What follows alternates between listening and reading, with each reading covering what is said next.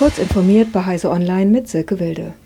Deutsche Ermittler haben gemeinsam mit internationalen Kollegen und Europol einen VPN-Dienst außer Betrieb gesetzt, über den Hackerangriffe liefen. Die Strafverfolger haben nach eigenen Angaben am Montag den Dienst SafeINet abgeschaltet und dessen Webdomains konfisziert. SafeINet wurde von einigen der weltweit größten Cyberkriminellen genutzt, um etwa Phishing oder mit Ransomware Erpressungsversuche durchzuführen sowie per Webskimming Zahlungsinformationen abzufangen.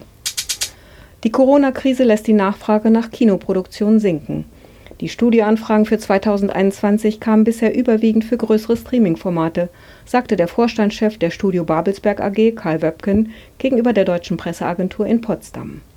Die Nachfrage nach Kinofilmproduktion ist verhaltener, weil sich im Moment alle Produzenten Gedanken machen, ob die Ausstrahlung im Kino das Maß aller Dinge ist und ob sich das rechnet. Bei großen Streaming-Formaten gäbe es eine enorme Nachfrage, weil auch neue Anbieter an den Start gegangen seien.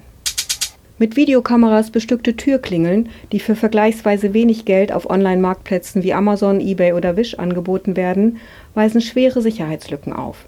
Zum Teil werden sie sogar schon mit Softwarefehlern geliefert. Dies hat ein Test der IT-Sicherheitsfirma NCC Group für das britische Online-Magazin Witch ergeben. Insgesamt stellten die Experten den smarten Geräten ein schlechtes Zeugnis aus, das einem Albtraum im Bereich des Internets der Dinge gleichkomme. Jenseits des aggressiven Datensammelns seien die Sicherheitsprobleme massiv.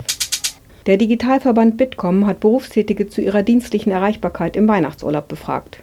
Gut 60 Prozent gaben an, für berufliche Kontakte bereitzustehen. Telefonischer Kontakt wird dafür am häufigsten akzeptiert. 42 Prozent sagten, sie würden auch Videoanrufe entgegennehmen. Allerdings sinkt die Bereitschaft. Bei einer vergleichbaren Umfrage im vergangenen Jahr hatten noch 71 Prozent angegeben, per Telefon, E-Mail und Co. zur Verfügung zu stehen. Einen deutlichen Unterschied gibt es zwischen Berufstätigen, die derzeit ganz oder teilweise im Homeoffice arbeiten. Hier sind 71 Prozent dienstlich während des Weihnachtsurlaubs erreichbar. Unter Berufstätigen, die nicht im Homeoffice arbeiten, sind es nur 48 Prozent. Diese und weitere aktuelle Nachrichten finden Sie ausführlich auf heise.de.